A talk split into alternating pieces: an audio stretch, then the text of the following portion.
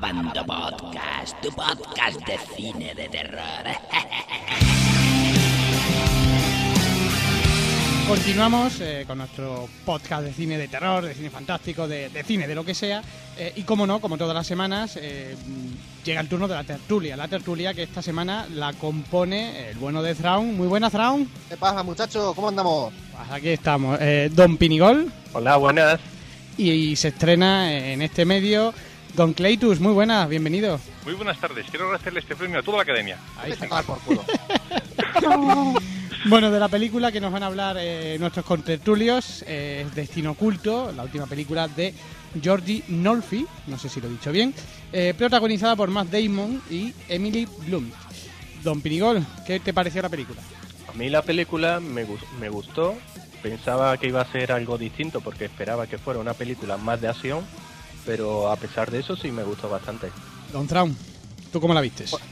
Pues bueno, yo ya sabéis que yo soy muy criticón, pero vamos, yo es una película que empieza con un planteamiento muy interesante, no original, pero se les va de las manos una barbaridad. Muchísimo. Ajá, ¿En qué sentido, siempre y cuando no nos spoiles mucho? Es que ese es el problema.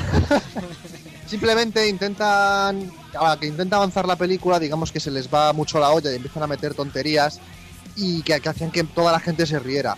Y esto lo digo al oyente, que podéis pensar, va, estos son unos tarados que están siempre montando bulla, no sé qué. Es verdad, pero el resto de la gente también se reía. O sea que se intenta complicar tanto la trama que acaba siendo un poco... se va se pasa a lo cómico. O a lo Sí, absurdo. sí, sí, sí, se pasa, pero una barbaridad. O sea, pero ya rozando el delirio de estupidez. Cleitus, ¿tú cómo la vistes? Pues a mí me gustó bastante, lo que no quiere decir de ninguna manera que sea una buena película. O sea, el, el principal problema que yo le doy a esta película es que tiene un, un ritmo muy, muy impreciso. O sea, empieza muy bien. Ajá. Hay mucha química entre, entre Blunt y, y Damon, cosa que me sorprendió, porque en general Damon me, me cae como el culo, pero aquí le vi muy natural y muy bien. Y ella, Más Damon. Muy bien, más Damon. Sin embargo, según, según va avanzando la peli, lo que dice Cerón, de repente, la peli a, a mitad de peli más o menos cambia completamente de ritmo. No sabes si quieres una comedia, una peli de acción o lo que sea. Además, también se nota que está, esto está escrito por Dick, es una fumada enorme. O sea, la mitad de las cosas no tienen ningún sentido. O sea, ya no es que no justifiquen, es que no, no cuadran de ninguna manera. ¿Coincidís todo un poco en que el guion acaba siendo un poco absurdo o se va un poco a... se les va de las manos lo que es el tema del guion? Sí, sí, sí, pero es muy triste porque el principio de la película a mí me pareció pues una comedia muy, muy resultona. O sea, con muy buena dinámica, el ritmo genial, todo guay.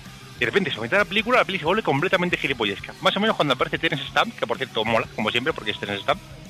Pero, pero eso, o sea, en general, el, muy mal, muy mal a, a nivel de ritmo. Y eso, y eso que ya digo, me gustó, pero no sé. Ahí patina. Pinigol, ¿tú cómo lo ves? ¿Tú también, tú que no has mencionado eso del guion, tú también te hizo gracia? ¿Acabó siendo una comedia? A ver, la- eh, al principio la película parece ser seria. Eh, una relación un poco romántica y tal. Pero, no sé, parece un poco comedia por cómo actúan, por lo que cuentan. Y luego la película va tomando un ritmo, un poco de acción y luego ya se convierte un poco en absurdo. Y ya te digo, hay momentos que son serios, que ves a los actores que están serios y dicen una frase que te ríes. Simplemente te ríes porque no pega ahí y te resulta gracioso por el cariz que está tomando la película. Aparte también quiero comentar que cuando salimos de la sala del cine, aparte de que todo el mundo se reía con las mismas frases que nosotros, los tres que estaban justamente detrás nuestro salieron del cine a carcajadas. Había uno que incluso pensé estaba llorando. A carcajadas de risa, increíble. claro, los últimos 15 minutos de película estuvieron así.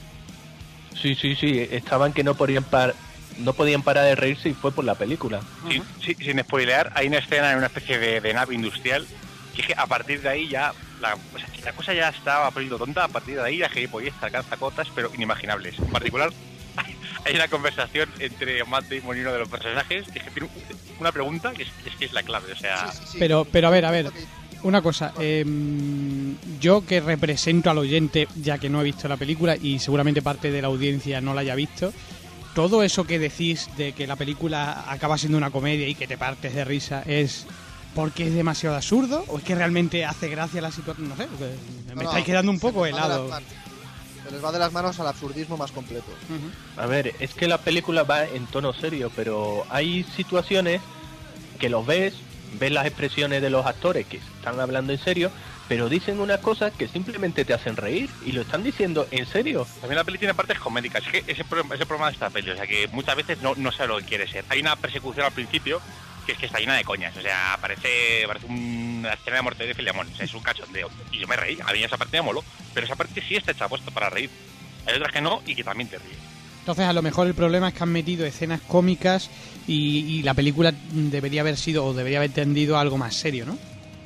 Hombre, es que por ejemplo, eh, nuestro eh, amigo, bueno, el bueno de Strawn, como lo llamas tú, se estaba hartando de reír cuando vio a, Matt Damon corriendo. Matt Damon.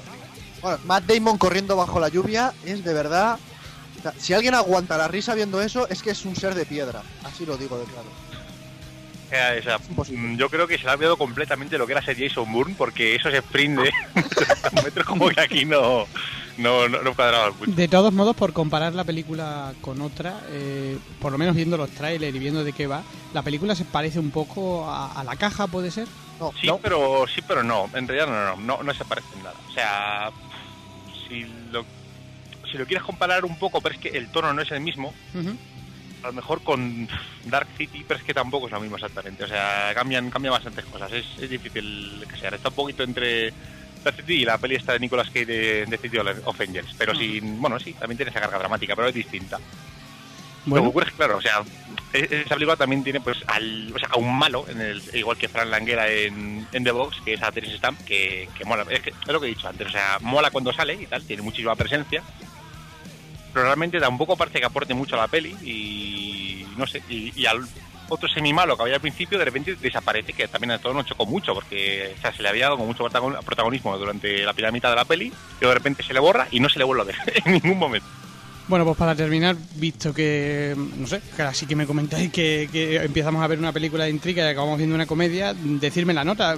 Como dato, diré que la película en Abandon Movies anda por un 6 alto, o sea que está bien, más o menos por la media, eh, que en su recaudación pues lleva más de un millón de euros en dos semanas, a- eh, compitiendo además con Torrente, que por cierto ahora os preguntaré sobre Torrente un momento, eh, porque luego vamos a tener una conversación con, con nuestro experto de medios, que será Javier Bocadulce. Eh, pero, pero bueno, eh, ¿qué nota le dais, Traum, a, a Destino Oculto? Pues yo me mantengo en esto, que si empieza muy bien y pasa es que no saben jugar la baza del, del suspense, de la acción, van al pasteleo y luego al absurdismo. Entonces simplemente por no tener definido de qué va a ser, si es de coña, si es de amor, si es de acción, pues yo, yo la suspendo, yo le doy cuatro bellotos. Cuatro bellotos. Eh, Pinigol, ¿cómo la viste tú? ¿Cuánto le damos? Pues yo le voy a dar seis bellotos y bueno, la verdad me ha gustado la peli, pero me ha gustado la peli porque me lo pasé viéndola. Es decir, me reí, tiene acción, es romántica y bueno, te diviertes con la película, te entretienes y, Pero a y tu, bueno, a tu juicio no es lo que ibas a ver. no es lo que iba a ver. Y mira, ahora que lo pienso, lo voy a cambiar a puntuación a siete bellotos. Bueno, buena nota. Claytus, cierras tú. Pues vamos a ver, yo. A mí, la verdad es que, como he dicho, me gustó, pese a no parecerme una buena película. Me entretuvo durante todo el metraje, no hay un momento en que me aburriese ni nada. Y Yo creo que solo por eso, pues la peli se merece un seis y medio. Bueno, pues salvo Thrawn la habéis aprobado todos.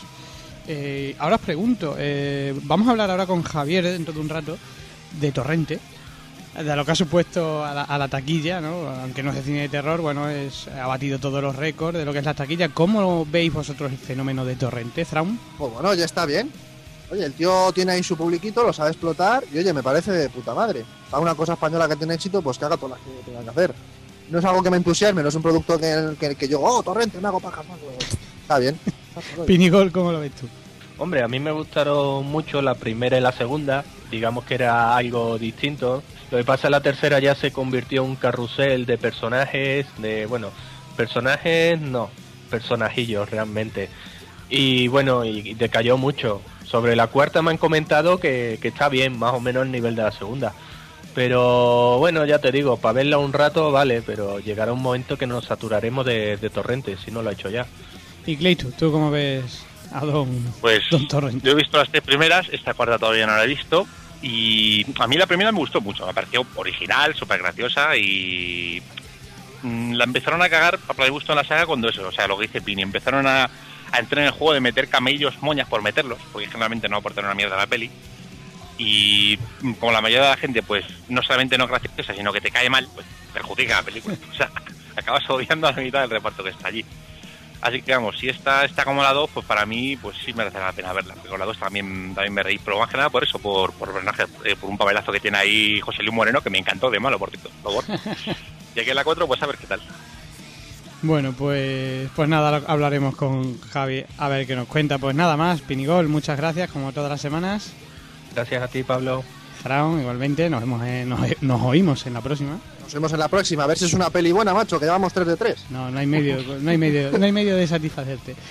Y Clayton, lo mismo, eh, esperamos eh, escucharte en próximas de estas. Muchas gracias, un placer. Pues hasta aquí la tertulia.